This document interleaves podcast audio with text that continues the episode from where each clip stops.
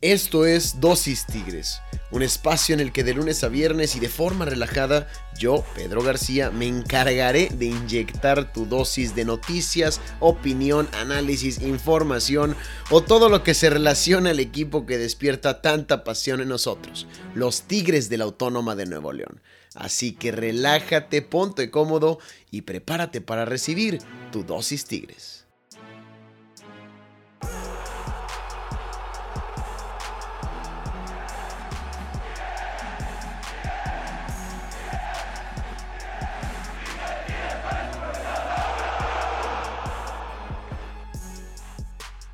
De mal en peor.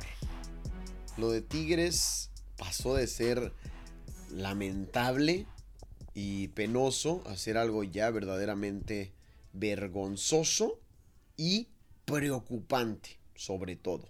A estas alturas ya es de estar preocupados, de prender las alertas, los foquitos rojos, porque a cuatro partidos tres jornadas, cuatro partidos, porque tenemos uno pendiente, de terminar con el Guardianes 2021.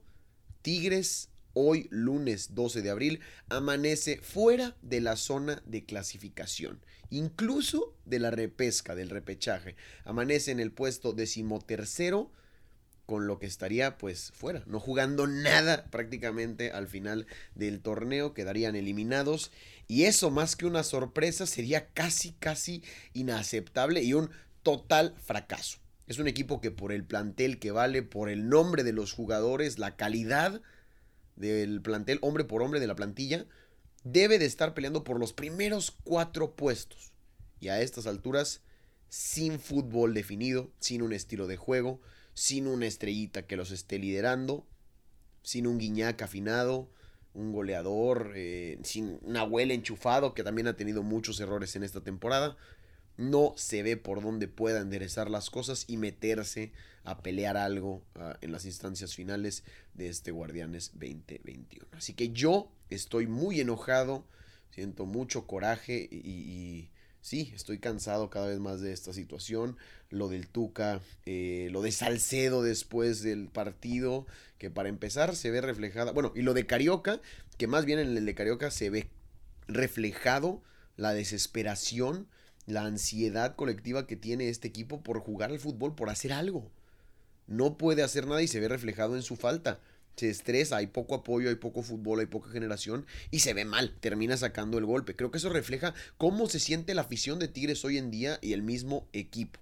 Así que es de estar preocupantes, prender los focos rojos y bueno.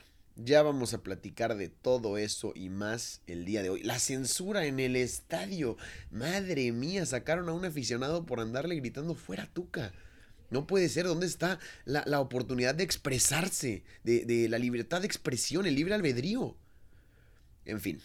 De ese y más temas el día de hoy vamos a estar platicando, vamos a estar sacando ahora sí que todo, desmenuzando el partido junto a mi amigo Jürgen González de Dosis América. Él sí, feliz de la vida porque ganaron sus águilas, mientras que nosotros pues sufrimos y nos damos golpes de pecho. Así que los dejo con este episodio correspondiente al día de hoy, lunes 12 de abril, en el que con Jürgen se armó un buen cotorreo con respecto a lo que fue el partido entre Tigres y América que se lleva el conjunto de Cuapa 3 por 1. Vamos allá.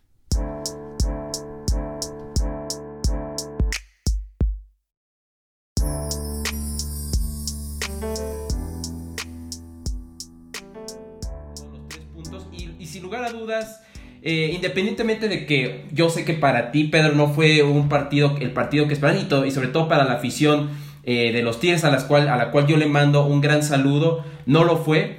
Eh, independientemente de eso, en general fue un partido atractivo que yo creo que si le preguntamos a alguien que es aficionado al fútbol, aunque no le vaya a estos dos equipos, nos va a decir que fue un partido interesante, ¿no? Un partido de goles, un partido de emociones. Y desafortunadamente, y ya lo vamos a hablar, eh, Pedro, fue también un partido ahí con cositas, pues extra cancha, ¿no? ¿Cómo, ¿Cómo viste tú todo esto en términos generales? Pues primero que nada mencionar que sí, como tú lo dices, eh, una América que venía de los últimos ocho partidos, ocho enfrentamientos contra Tigres, había ganado cinco de ellos, dos empates y Tigres solamente se había llevado uno de ellos. Aunado a esto, una pésima temporada de Tigres en el volcán. Es el peor, eh, bueno, para, ya, ya, ya, es la peor temporada de Ricardo Ferretti eh, como local en el, al mando de, los felinos y es la peor temporada desde, o bueno, no se tenía un, un peor, eh, sí, peores juegos, peor récord en el volcán desde el 2010. Nos tenemos que ir a la época de Daniel Guzmán. Así estaban las cosas en Tigres. Y bueno, así están hoy en día que nos encontramos fuera de, del repechaje, incluso ya hoy domingo, bueno, ayer domingo, con la victoria de, de, Mazatlán sobre los Gallos, dejando a Tigres fuera de zona de repechaje. Y ya volviendo a lo que dices del partido, un Tigres frustrado que lamentablemente, fuera de que sí, fue un gran, un partido movidón en el primer tiempo sobre todo, y, y vi un Tigres frustrado en el que dos jugadores se van expulsados, como tú dices, después vienen declaraciones eh, al final del partido que son un poco desafortunadas para Tigres, para la escuadra, por lo que dice Salcedo, además de que es quien se ha expulsado. Carioca, que había sido uno de los mejores eh, jugadores durante la temporada, que había sido quien mantenía la cordura y movía el medio campo, se desconcentró, se fue de sí mismo, se perdió, también se va tontamente expulsado y creo que esa jugada, esa jugada de Carioca termina por reflejar lo que, lo que son los Tigres hoy en día, un equipo frustrado, un equipo que no encuentra las formas de jugar al fútbol, que no logra generar y que al final de cuentas eh, pues es superado por un América que sí se vio mejor, que sí se aventó una pincelada de golazo en el segundo, ya vamos a platicarlo más adelante, pero que también supo aprovechar los errores en la defensa felina, que ay, ay, ay, Diego Reyes, una verdadera coladera. Pero ¿qué te parece si, si, comenzamos hablando del partido? No sé tú exactamente de, qué quieras hablar o por dónde quieras empezar. Claro que sí, mira, si, si, si, si te parece, Pedro, vamos con lo que son, fueron las elecciones, porque ya lo decíamos el partido pasado, eh, yo, yo, yo lo mencionaba, ¿no? Cómo iba a jugar y casi jugó como... No jugó como yo hubiera querido, como habíamos hablado, como a mí me hubiera gustado con dos puntas, por ejemplo, ¿no? Pero sí jugó como nuestra hipotéticamente como había comentado que hubiera jugado. De hecho, pensé que iba a reemplazar a, Sebastián Cáceres en la alineación y no lo reemplazó. Más bien lo reemplazó, eh, más bien al que pensé que iba a reemplazar es a Emma Aguilera y no lo reemplazó, reemplazó más bien a Sebastián Cáceres, que curiosamente, curiosamente es un jugador que es el jugador, el único jugador de la América que ha jugado todos los minutos eh, en este equipo. Bueno, ya no por este partido, pero había hasta este partido había jugado todos los, los minutos. Y nada para mencionar eh, brevemente con respecto a la alineación pues jugó con todos los que había mencionado, exceptuando obviamente con Bruno Valdés, en donde ya habíamos predicho que Bruno Valdés sí o sí tenía que regresar eh, a, la, defensa central del América. En su momento fue junto con Emma Aguilera de los dos mejores, dos de las mejores duplas de la Liga Mexicana en la central. Y del que para mí, eh, Pedro, han sido la mejor pareja de contenciones en este, en este torneo, que es, hablo de Richard Sánchez y Pedro Aquino que ahí fue una pincelada de gol de Pedro Aquino. Y yo, tú mencionabas sobre eh, lo que aprovechó también América. Bueno, eso ya lo hemos dicho también precisamente todo el partido y esta vez no fue la excepción. América si algo ha hecho durante sus, sus partidos ha sido aprovechar los errores de los adversarios, lo mucho poco que le, que le puedan dar esta era una prueba de fuego importante. Esta es una, una, victoria que sabe muy bien. Es una victoria distinta que le sabe a la América por lo que representa Tigres últimamente, por lo que representa su plantel, por lo que ha logrado y por lo que ya habíamos, hablamos el, el, episodio pasado, eh, Pedro, sobre la rivalidad que, que se está cosiendo entre estos dos equipos, ¿no? Y bueno, ah, eh, también ya habíamos dicho que iba a estar este, Sebastián Córdoba y sí, lo puso en, la, en el como extremo izquierdo. Y, en la, y a Álvaro Fidalgo pues lo puso ahí como una especie de 10. Y al quien sí no aceptamos y pensamos que iba a poner esa Viñas en la, en la, en la punta. Y al quien terminó colocando fue a Roger Martínez. Que bueno, Roger Martínez tuvo un partidazo. De hecho, yo no estoy ahí entre Roger y Pedro Aquino a ver quién fue el, jugador de este partido por parte de las Águilas. Eh, porque jugó un partidazo. Claro, yo también noté mucha displicencia ¿eh? entre Carlos Salcedo y Diego Reyes ahí. Eh, parecía que parecía que Roger Martínez estaba, estaba en su casa, ¿no? En el volcán parecía su casa. Y Mauro Laines, ¿no? Por el, en el extremo derecho, ¿no? Pero esto, así fue más o menos como lo paró, eh, como lo paró Solari. No, no sé cómo veas tú cómo paró, cómo fue el parado precisamente del equipo de Ferretti, ¿no? Que ahí lo vimos gritando con muletas y todo, y pues a, a la Ferretti, ¿no? Con esa pasión que le pone siempre.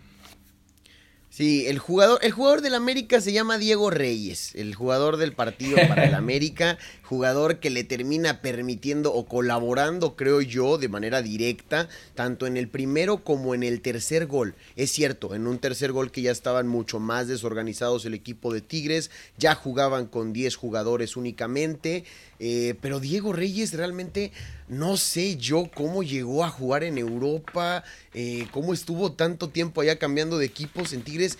Llega y ha sido malísimo. Realmente sí, lleva dos goles en, dos partidos consecutivos. Ha aportado ahí en, los, en las jugadas a balón parado que han venido a salvar a Tigres ofensivamente en estos dos partidos. Porque si no hay jugadas a balón parado, no las meten.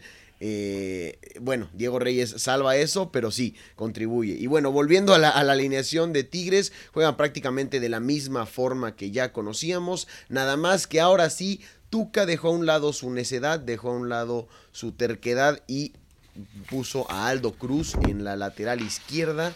La única modificación con respecto a lo que mencionábamos, sabemos que es un director técnico que no hace cambios usualmente. Eh, creo que ya escuchó una voz de alguien, consejos o simplemente entró en razón y metió a un lateral de izquierdo nominal, natural como es Aldo Cruz, que debutó en el torneo y creo que lo hizo bien. No, no fue pues factor en ninguno de los goles. No fue Se porque no estuvo el Chaca, ¿no? Sí, sí, también, porque no estuvo el Chaca eh, por ahí. Entonces, el, el, Chaca más bien estuvo en la otra banda, ¿no? Eh, perdón, perdón, más bien Jesús Dueñas. Jesús Dueñas, sí, sí. Jesús, no, de Dueñas, Jesús Dueñas lo mandaron a la otra banca, a la otra banda, y Chaca fue el que estuvo fuera, pero eh, esto fue también por, por, la situación de lesión. Además de que aunado a esto, tanto Venegas, Paco Venegas como Juanjo Sánchez Purata, el viernes fueron suspendidos por Tigres, fueron separados por andar de antro. Así las cosas en el cuadro de los felinos. Así que dos defensas jóvenes que usualmente están en la banca, pero con los que puede contar Ricardo Ferretti, ahora ni siquiera pudo contar con ellos. Así que mal y de mala la situación de los Tigres, tanto dentro como fuera del campo. Y fuera de eso, lo que se esperaba, ¿verdad? Arriba Quiñones este, por la banda de la derecha, Aquino por la izquierda, en la contención Pizarro con Carioca. Y en la delantera, bueno, Charlie González con André Pierre Gignac que siguen sin hacer goles de manera, eh, pues sí, de manera como algo diario, como algo normal, como algo debería ser para un goleador. Metió gol este partido, oye, pues a lo mejor no metió en este, pero eh, en el otro sí. No, Carlos González y André Piergiña cada vez están más alejados del gol. Y Tigres, pues sí, que, que ahí está dando lástima. Oye, eh, y, pues sí, esto fue básicamente lo que hizo en las alineaciones. Ya hablaremos más de temas extra cancha porque ya me iba a meter también con lo que sucedió eh, en la afición de Tigres, en, la grada, en la vuelta al volcán. Pero ahorita lo platicamos. Claro, claro, ya medito, vamos para allá. Y sí, eh, estos jugadores que a lo mejor prefirieron irse ahí a Centrito a tomarse ahí sus vodkas con tamarindo, pues mira, ahí está el resultado de, de Y yo algo que quiero comentarte de este partido también, yo lo, fíjate, yo vi un América dominador, no, no avasallador, no, no puedo decir, porque en realidad este América yo le decía, eh, lo, he platicado con, con la afición, con todo el americanismo, que este América no es tampoco, no es dominante como, otro, como otros Américas, como otros planteles que hemos visto en otros torneos o en otros años. Este no es así. Pero en este partido eh, sí fue, antes de, que sucediera todo lo de las expulsiones y todo, y lo que pues supimos que pasó, eh, aquí el, eh, vimos a, a un América con la posesión del balón, controlándolo. Este, eh, yo me esperaba un ejercicio, una, un poquito de mayor presión y sobre todo no esperaba, porque de hecho tú me lo dijiste, Pedro, que, que Tigres no es un equipo que, que está acostumbrado mucho a morderte, ¿no? A ahogarte o que sea muy vertical. Pero yo he visto un Tigres que sí está acostumbrado a manejar muy bien el balón, ¿no? A tenerlo, a protegerlo muy bien. Y yo esperaba un Tigres con, con esa, media, esa gran media cancha que tiene. Esperaba un Tigres donde que le quitara el balón más de una manera más constante al América y no lo vi así, no, no, no conforme a las expectativas que yo tenía del partido contra Tigres, ¿no? En este caso. Eh, y, y, fíjate, hablabas de, de, Diego Rey, de Diego Reyes, pero mira, eh, les dio un golecito. Sí, sí, mete el gol, como te digo, pero e, es, otra vez una jugada circunstancial, una jugada de balón parado en la que termina siendo él quien, quien remata porque está alto, porque está bien posicionado. Y es cierto, no, no le voy a reprochar eso y incluso se lo voy a reconocer. Ha, hecho, en los últimos dos partidos, ha sido quien ha sacado las papas en, cuestión de goles y nos dio tres puntos eh, hace una semana, incluso contra el Querétaro.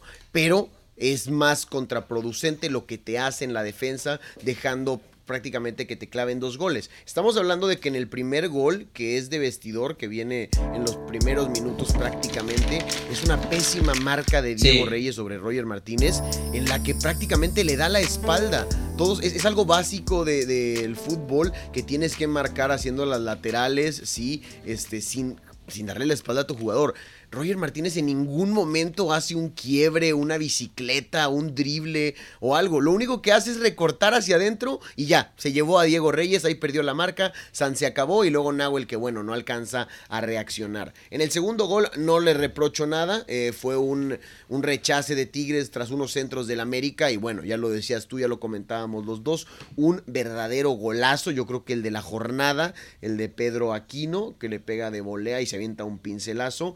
Y ya en el, en el tercer gol, nuevamente Diego Reyes, sí, otra vez repito, y ya lo dije, es cierto, Tigres ya estaba muy desorganizado, ya había un desmadre verdaderamente dentro del, terreno de juego por la situación de la expulsión, eh, perdón, Pizarro estaba tirado más atrás en la central, eh, Diego Reyes también ahí según esto, pero bueno, deja solo al jugador del América para que reciba y se enfile el gol que por cierto habían anulado y luego ya con el Bar se confirmó que estaba en buena posición. Y, buen trabajo, ¿no? Del árbitro, eh, que, creo que no se metió en problemas.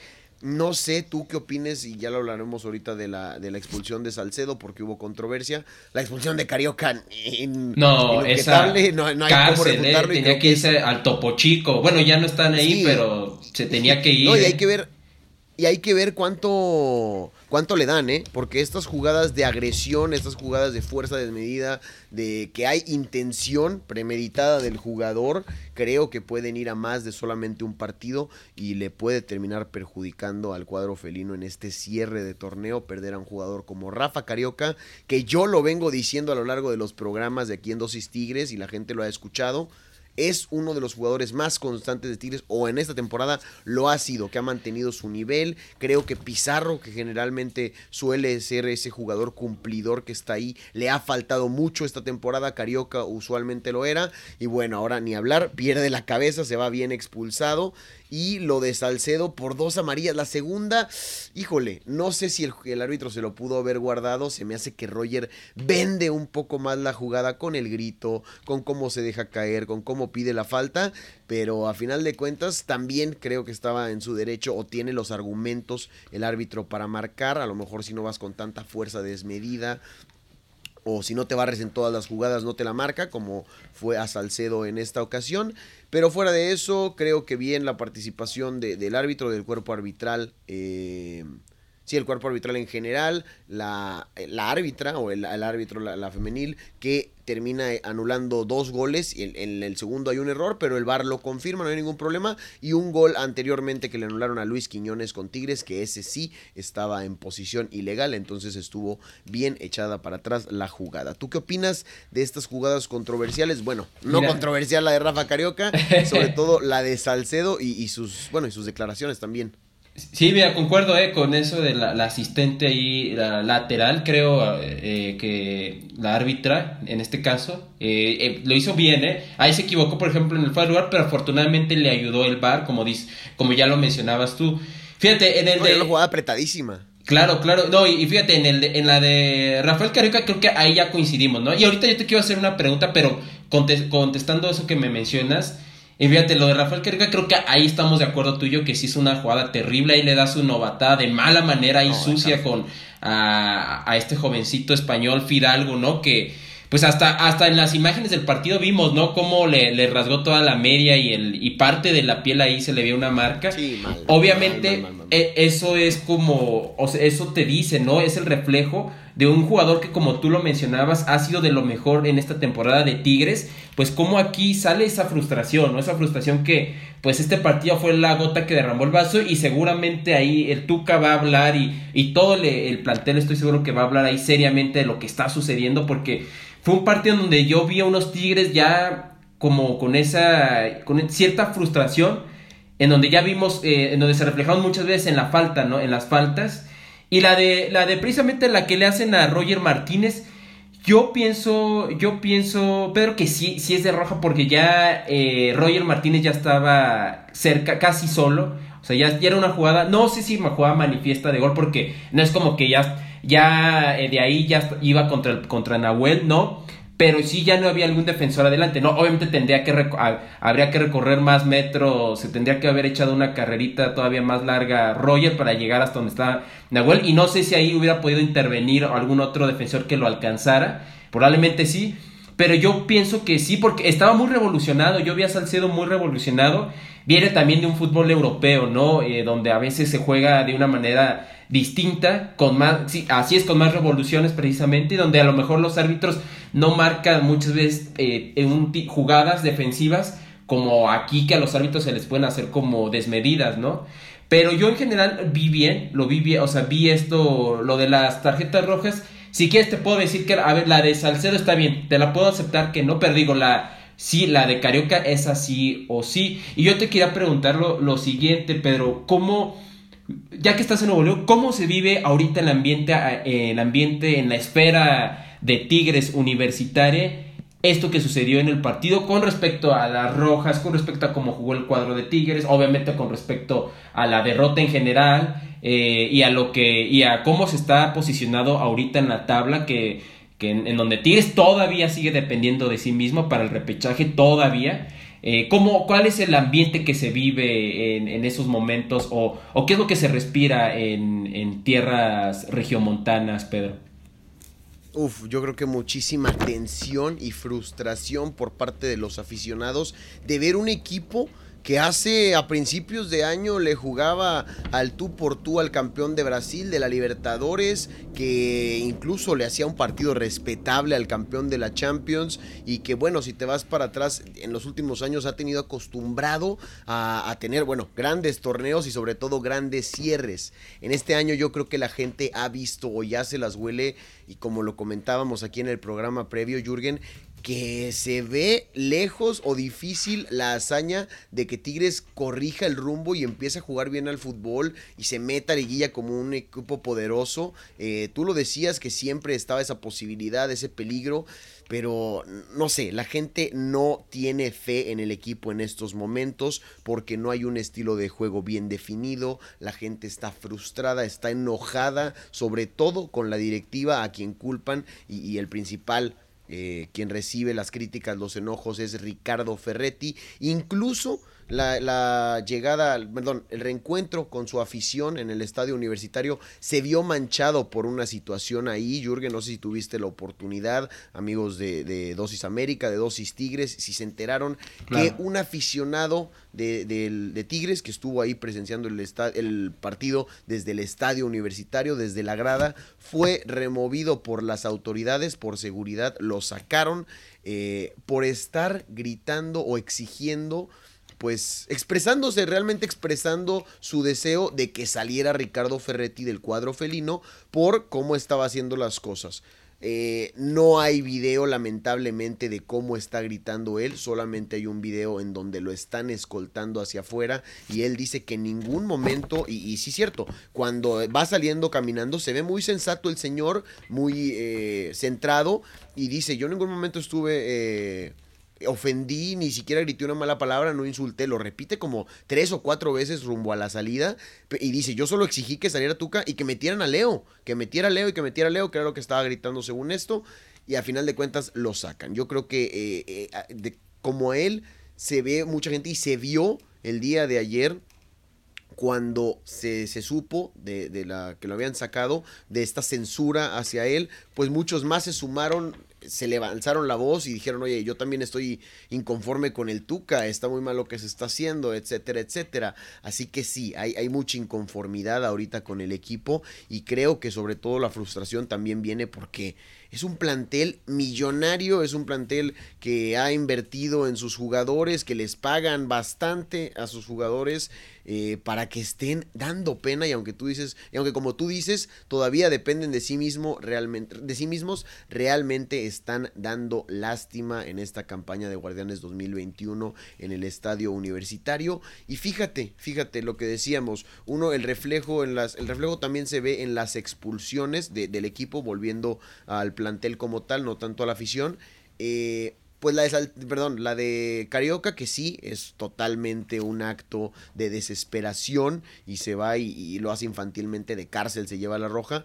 Y lo de Carlos Salcedo, es cierto, la segunda puede ser dudosa o no, pero la primera sí era amarilla y sabes en qué minuto se la ganó, en el minuto 47 del primer tiempo. Ya en los segundos de compensación, ya por terminar el primer tiempo, hace una falta innecesaria, tonta, cerca del medio campo y a final de cuentas esa es la primera amarilla. Eh, ahí te habla de la poca concentración que hay en el equipo en estos momentos y creo que eso, es, eso se ha visto reflejado ahora también a la afición que hay en el cual yo creo que hay un descontento pues sí en general y también aunado a la situación de Ricardo Ferretti, que el contrato todavía no está firmado, que no hay una extensión fija, pues creo que también el Tuca no la está pasando muy bien con estos resultados que no le ayudan a renovar. Y todo es una cadenita que se va transmitiendo. Del entrenador se lo transmite a los jugadores, los jugadores a la afición. Y ahorita es una temporada realmente bastante turbulenta para Tigres, tanto equipo como afición. Así las cosas aquí. Allá, ¿cómo, cómo viven el triunfo? No, fíjate, aquí eh, te puedo decir que, que acá ni siquiera hay tiempo para, para festejar. Bueno, una porque, de hecho ya lo dijo Solari, eh, que, y, dijo lo siguiente, lo voy a citar textualmente, pensamos en alcanzar objetivos, no en alcanzar números. Ahora a enfocarnos eh, en lo que es el siguiente partido, ¿no? Esto lo mencioné, fue una de las declaraciones que dio eh, allá en el universitario post partido, lo cual es cierto. Eh, o sea, no va a servir de nada esta rachita porque por ahí ya se, en caso de que se gane eh, el próximo juego, que es contra el Cruz Azul, precisamente donde nos jugamos el liderato en ese partido. si no se gana, o sea, si se gana, mejor dicho, por ahí empata una racha de José Antonio Roque en cuanto al, en cuanto al número de victorias que tiene este equipo. Y si logran inclusive terminar, eh, pues terminar la temporada de manera, o sea, de, con todas todos los partidos con triunfo, también se empataría por ahí una racha en puntos, en un récord en puntos que lo consiguió Manolo Lapuente en el año 2002. Pero eso no le importa a Solari y, estoy de acuerdo con él. Se él comenta que lo que importa son los objetivos que vienen y no va, y yo le agrego a esto, eh, yo a lo que dijo Solari yo le agrego lo siguiente. Esto no sirve de nada esto no sirve absolutamente de nada si no en la liguilla no se hace nada, ¿no? Si no se obtiene el título, si no se logra ser campeón. Esto, pues, nos vamos a, esto va a pasar a segundo término. Pedro, es más, yo te voy a decir, nadie se va a acordar, eh, o, poca gente se va a acordar de lo que hizo el América en, este, en esta temporada, ¿no? Por lo que... Sí, sí, sí, nos, nos un, saludo a la raza de Cruz Azul que nos podrá decir que está muy de acuerdo con esto. ¿Cuántos eh, superlideratos no han llegado? ¿Cuántas grandes temporadas y cuántas tienen sin salir campeón? Ahí está lo que se refiere, creo, Solari, ¿no? Claro, claro, exactamente, ¿no? Y, digo, a Cruz Azul, porque Cruz Azul ya sabemos de cuántos años tiene sin ser campeón. Y en, y en cuestión del América, pues es, un plantel que, que se ha, eh, que se ha es un equipo que obviamente históricamente pues se ha distinguido, entre las cosas que lo distingue es esa exigencia, ¿no?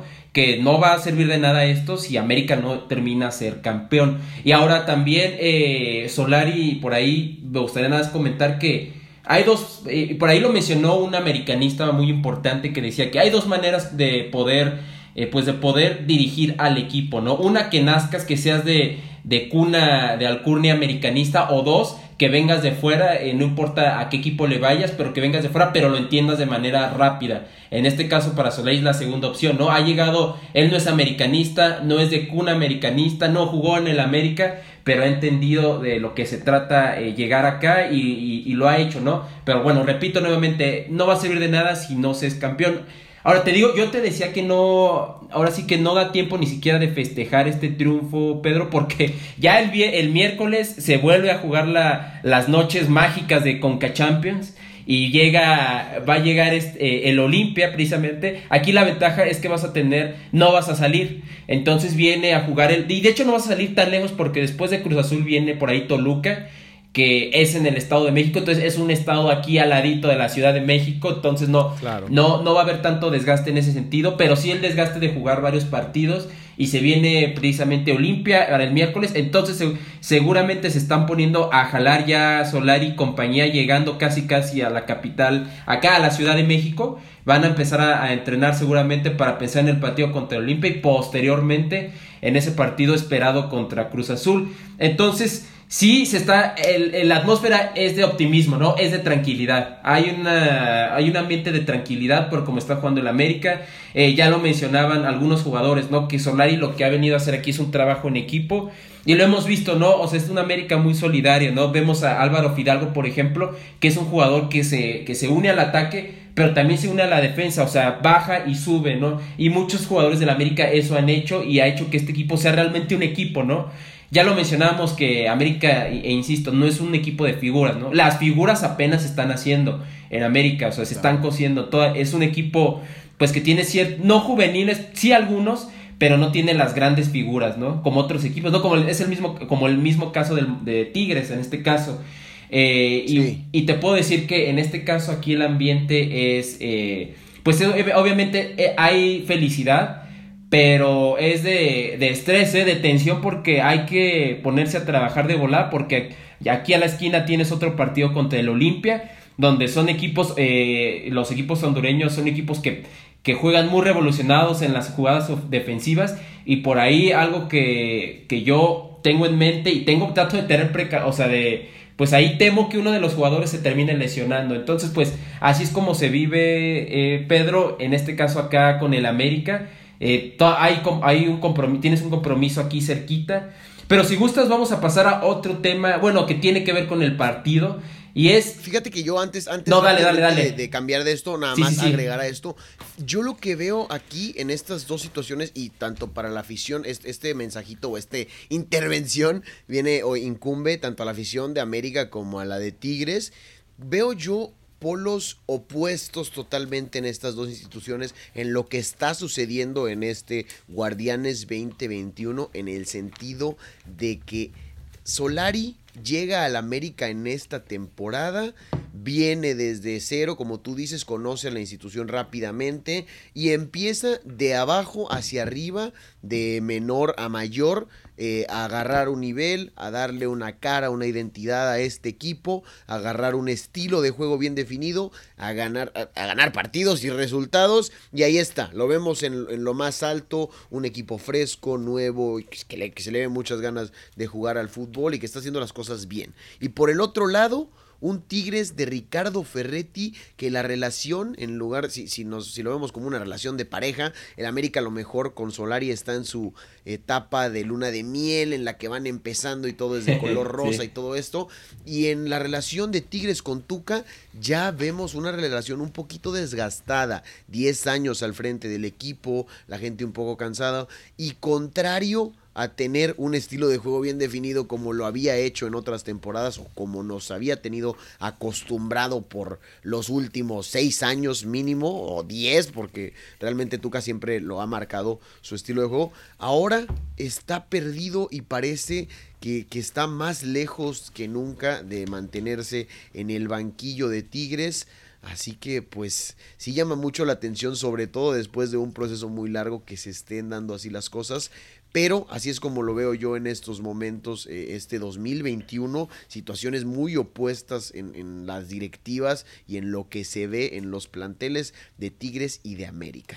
Fíjate, me... me... Ahí, lo dejo. Claro, claro, y antes de pasar me, me, me agarras, me, se me hiciste que se me ocurriera otra pregunta que quiero aprovechar eh, en este episodio para hacértela. Y antes de la pregunta, hacerte un comentario, ¿no? Que, que quizá, eh, y sobre todo es un equipo, no sé si llamarle de renovación eh, con respecto a ese tema, por ejemplo, directivo, porque por ejemplo está Culebro, que acá, acá en América lo conocemos muy bien, lo conocemos muy bien, y, fue, una, fue una pieza importante para, después de ese, de, de, de, de ese reinado de pues del asco que tuvo, que tuvo, tuvieron los Bauer ahí por los 2000, 2007, 2006, 2000, 2008, 2010 inclusive, donde después llega Peláez y como él dice, ¿no? Que construyó de las ruinas un castillo.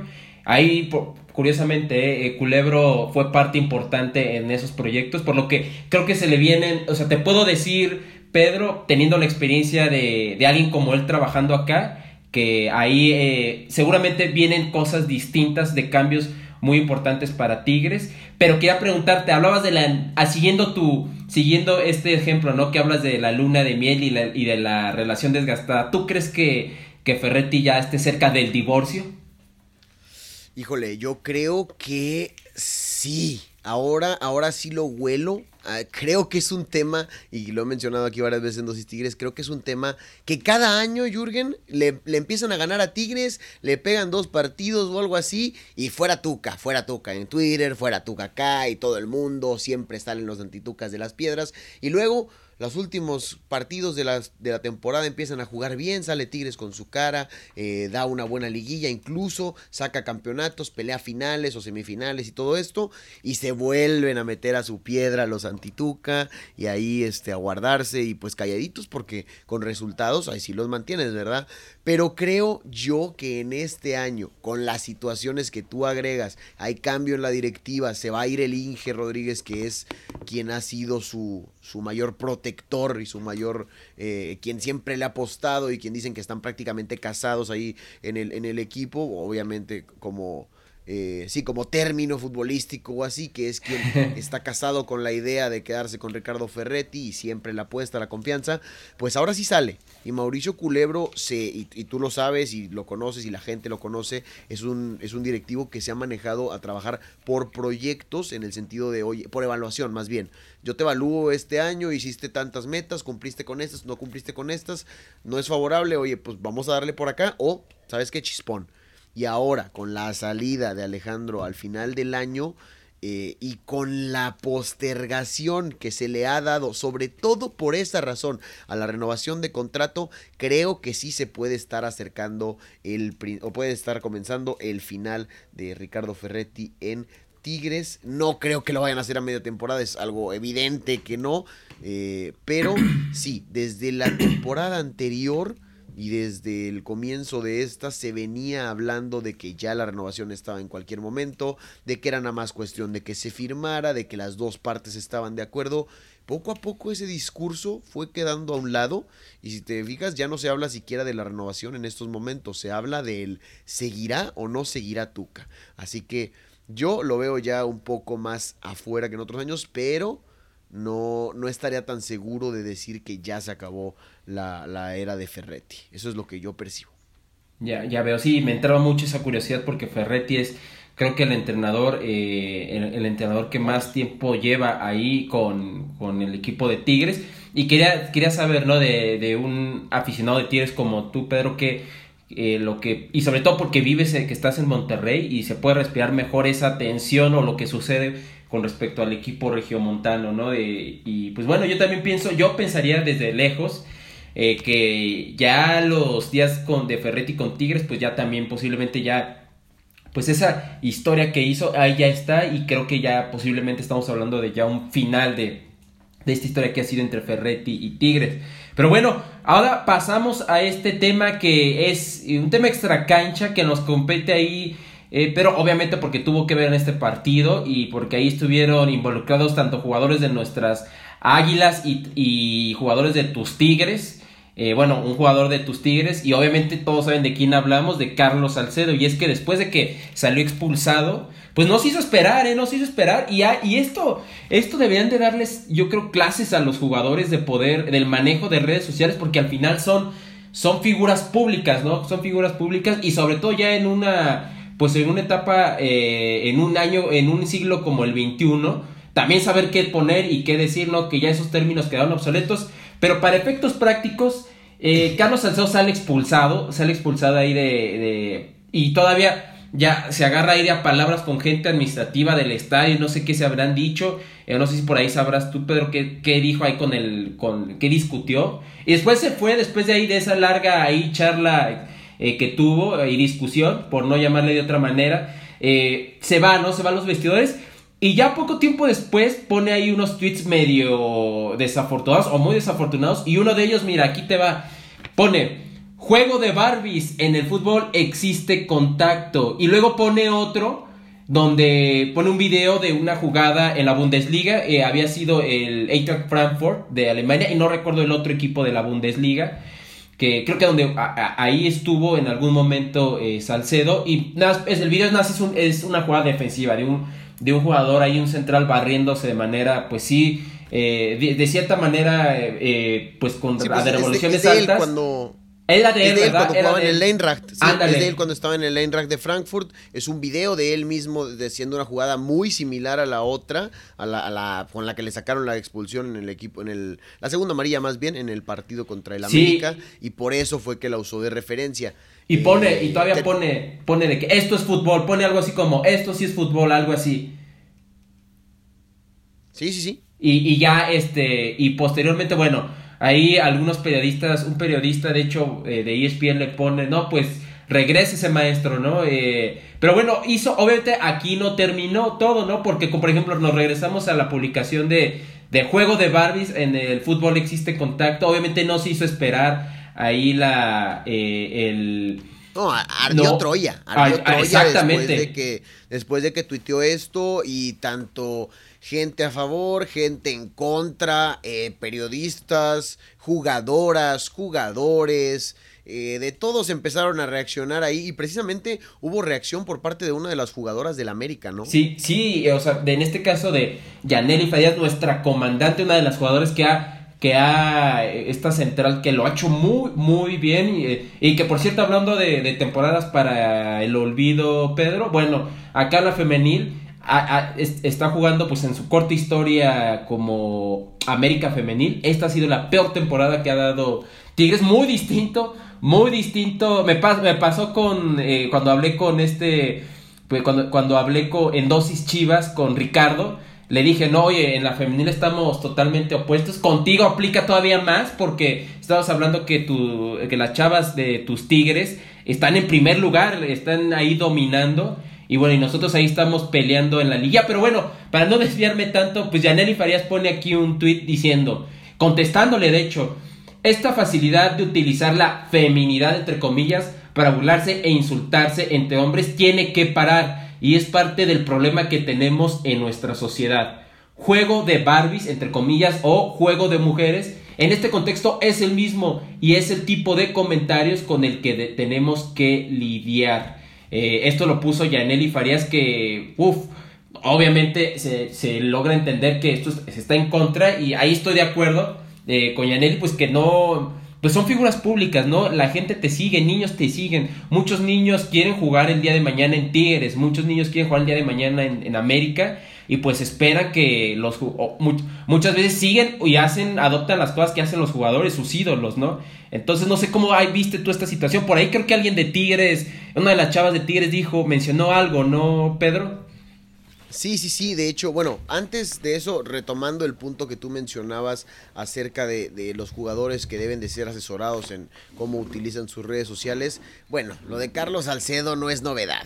Ya han sido en repetidas ocasiones desde que estaba con la selección y, y se aventó un insulto a los aficionados que dudaban de él, eh, señas obscenas que ha hecho a través de videos. Eh, la, lo que dijo recientemente cuando perdió Tigres contra el Cruz Azul. Por ahí dijo algo de Chivas, ¿no? Echándole que... a la máquina. También contra, contra Chivas, este, llegó a echar, no, contra Atlas, contra Atlas. Llegó a hacer comentarios desafortunados contra la afición del Atlas. Eh, referente a un cántico que hacía la porra de las Chivas hacia los del Atlas.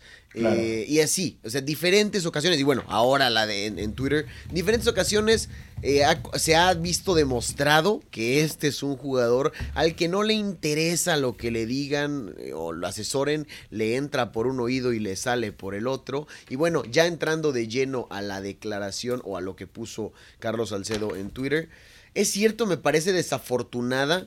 Eh, y creo que sí iba un poco tirado hacia el, hacia el, hacia el sexo o hacia el género femenino. Aunque por otro lado también es cierto que no utiliza la palabra niñitas, la palabra mujeres, como también hay gente, oye, una nena, una niñita, estás llorando como nena o así, ¿sabes? También eso es mucho más eh, directo al género femenino. Hay quien dice y hay quien defiende esta situación de Carlos o lo que tuitea con respecto a eh, que ya son las, las mismas mujeres o, o sí, las las jugadoras o a veces quienes se sienten ofendidas cuando se habla de este discurso, eh, porque él está mencionando juguetes. Pero sí es cierto, como no menciona Max Steel o como no menciona este juego de muñecos, de muñecos, no de Ajá, un action man o algo así. Sí dice Barbies claramente y creo que por eso va. Eh, la Barbie siempre ha sido un eh, juguete que asociamos hacia el sexo o el género femenino y por eso creo que estuvo errónea su eh, declaración y, y, pues sí, mal y de malas. No va a venir ninguna sanción por parte del club, no va a haber ningún problema por ahí porque es un jugador que ha demostrado que hace lo que quiere en redes sociales mientras no sea un tema eh, eh, súper evidente y creo que este, esta situación es igual. Termina por dejar eh, las palabras como al criterio de quien lo lee un poquito o, textualmente si lo leemos tiene o habría manera con la cual el jugador pueda defenderse, pero creo que está mal y, que Carlos Salcedo, bueno, no, es un, es un tema que no, tiene fin. Es un círculo vicioso porque te aseguro que al jugador lo regañan, le dicen, a veces lo multan y le vale. No sé, eso es lo que yo percibo por su parte. No, fíjate, eh, es muy interesante. Ah, por cierto, hablando de la femenil, hace poco salió un dato, hace poco, hoy, eh, precisamente donde la, hablando de eso, eh, porque precisamente es algo con lo que han batallado las chavas por ahí, de que por ahí hemos escuchado declaraciones de las mismas jugadoras que conforman este circuito rosa, ¿no? Que, porque lo digo porque por lo que hizo Yaneli Farías, ¿no? Que es con lo que lidian, eh, lidian también con temas ya más delicados, ¿no? Como acoso, etcétera, entre otras cosas. Y fíjate, eh, nada más para mencionar, hablando de esto que llama irónicamente así, ok, pues se le habló desde los sentimientos, ¿no? Como que ya no se, no se justifica, pero habló, ahora sí que habló sin pensar realmente lo que debía hacer y obviamente debe de haber seguramente una sanción eh, por ahí de Tigres, eh, de Tigres. Eh, tiene que estar ahí. Y, lamentablemente Jürgen creo que viene también de algo más intrínseco, intrínseco en la sociedad mexicana o el machismo que está tan arraigado en esta sociedad que a lo mejor él lo tuiteó como algo muy normal o él lo dijo como algo muy normal dentro del medio de, futbolístico o entre jugadores o no sé, a lo mejor ellos, oye, Darby, no seas nena, no seas niña, y es un discurso y una clase de, Sí, un discurso que se tiene que ir cambiando, que se tiene que ir modificando ahora cuando se lucha por la igualdad de género, cuando ha habido tantos problemas por la equidad y todo esto.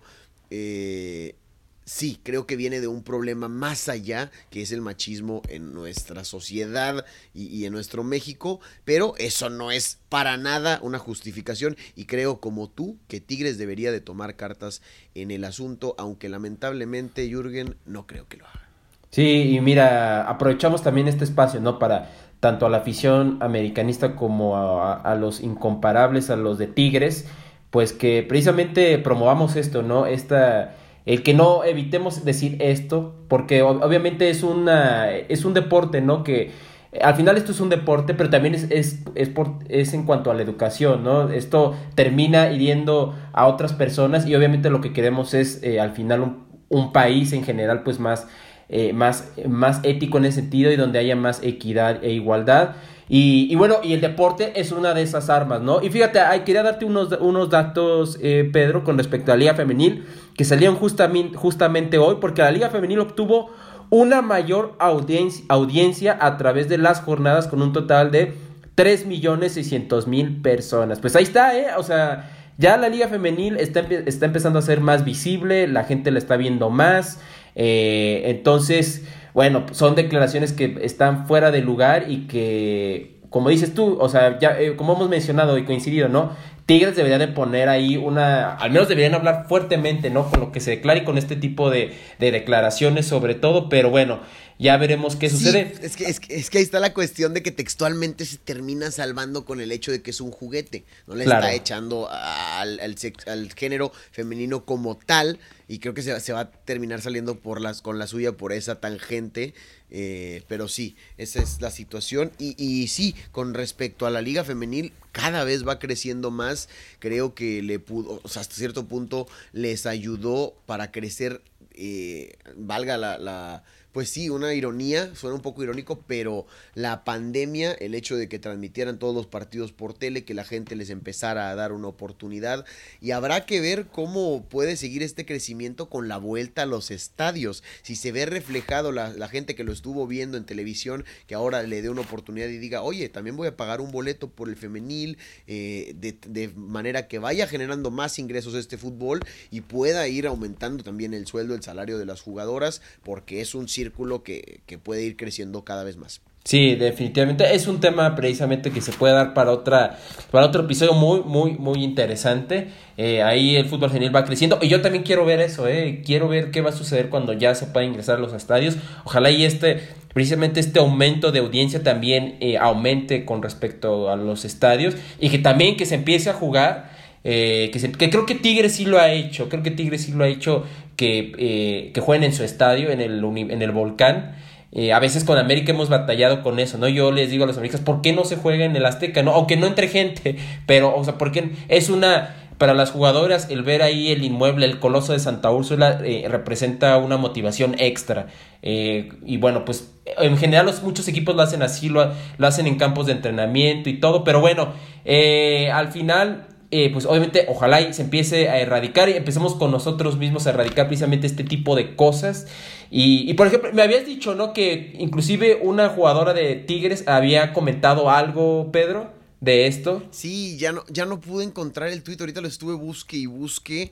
Pero eh, para efectos prácticos creo que... Pero Ajá. sí, para efectos prácticos comentó al respecto de, de, o sea, esta situación que les digo que como que no iba dirigido hacia nosotros las jugadoras, a veces somos nosotros quienes nos tomamos personal esta situación, él habla de una Barbie, de un juguete y, y sí, este, somos nosotros quienes sabemos nos, nosotros a seguir haciendo nuestro trabajo, demostrar que hacemos bien las cosas y ya, sabes, como dándole la vuelta a ese tema, no sé si sea también porque es un compañero de institución, si sea porque comparten los colores o, o si realmente cree y, y cree en el discurso de su compañero que no es con, con, la intención de denostar a la mujer, sino de hablar de, de un juego de hombres, sino de, de juguetes, ¿verdad? Pero es claro. otro tema. Es otro tema. Pues bueno, ya, ya para finalizar vamos a, a, a ver cómo, cómo quedaron la, los ambos equipos pues en la tabla. Bueno, con respecto a América llega a 34 unidades por ahí. Eh, en segundo lugar, abajo de Cruz Azul con dos más, con 36 que ya, bueno, ya, ya lo saben, ya, hemos, ya lo hemos estado diciendo tantas veces que si no hubiera sido por ese tema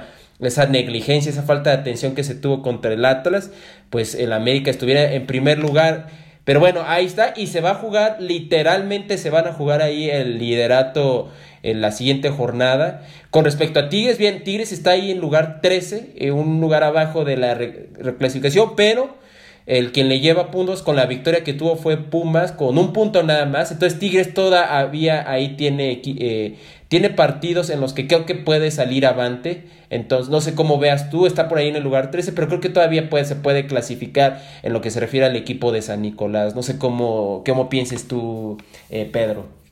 No, pues como tú lo mencionabas al inicio de este episodio, Tigres matemáticamente dependen de sí mismos, enfrentan a puros equipos que o se están peleando el repechaje o ya están peleándose, o más bien se están peleando el pase directo a la liguilla, como Pumas que se está peleando el repechaje, un Juárez que bueno, él ya probablemente no pelea nada, este, eh, perdón, Rayados que está peleando los primeros puestos de, de, la tabla y Chivas que posiblemente pueda estar todavía luchando por entrar al repechaje en las últimas jornadas. Lo que preocupa es cómo juegan el fútbol. Realmente no se ve por dónde puedan mejorar este estilo de juego, estos partidos y terminar sacando el resultado. Así que pues hay que ver, es de esperar ahora sí que cómo salga el equipo de Ricardo Ferretti en estos siguientes enfrentamientos, porque yo no podría asegurar que nos vayamos a meter. ¿eh?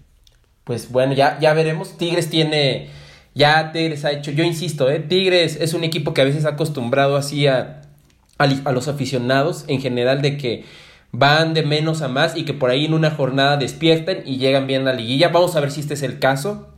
Aunque mencionabas tú que se ve difícil, pero vamos a ver, vamos a ver. Ahora vamos a ver los partidos, los próximos tres partidos que se vienen para ambos equipos. En este caso, Tigres va, viaja a la Ciudad de México para enfrentar a, los Pumas.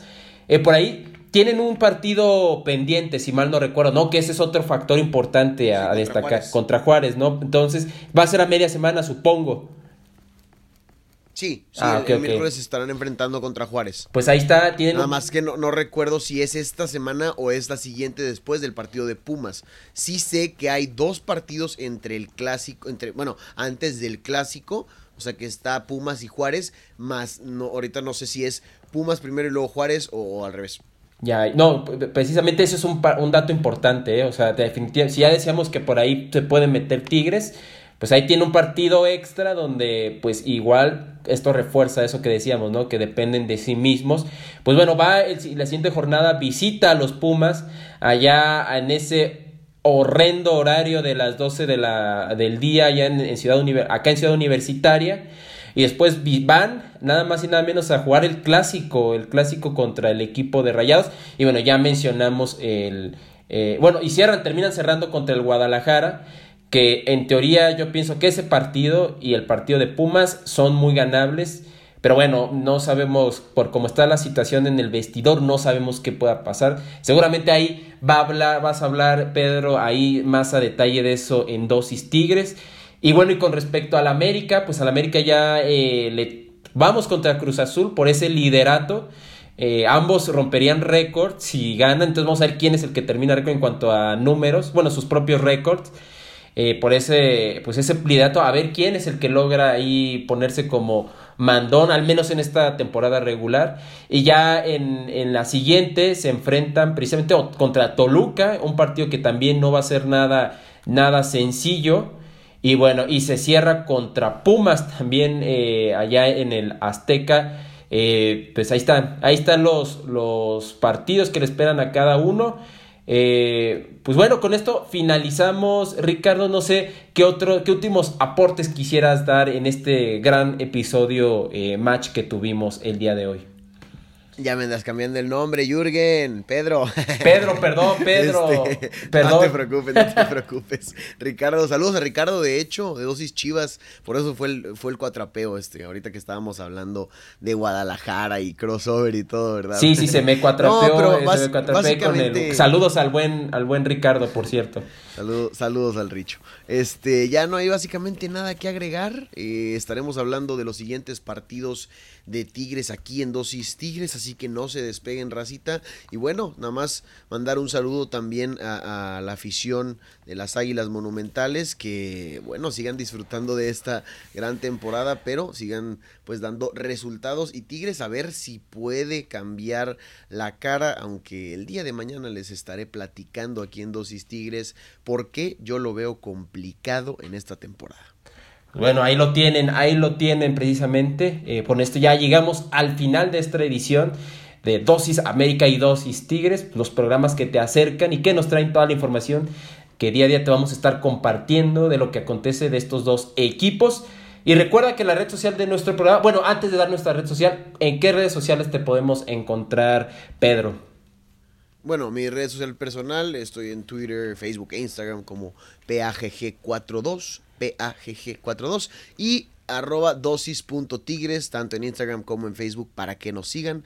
Igual que tú, Jürgen, ¿cuáles son las tuyas? Coméntanos. Las de nosotros es dosis.américa en Instagram y a mí me pueden encontrar como Y Sport 51 en, en, Instagram también, Y Sport 51.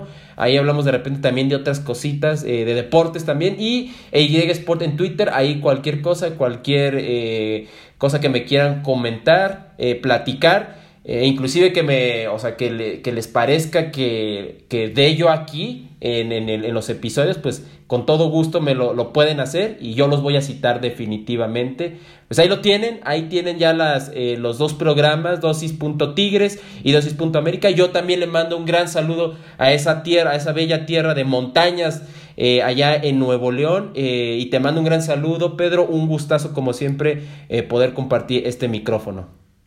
Igualmente, Jürgen, un abrazo hasta la Ciudad de México pues ya, ya igualmente, abrazo mutuo. Y pues bueno, los saluda y se despide su servidor a nombre de Pedro García y su servidor Jürgen González.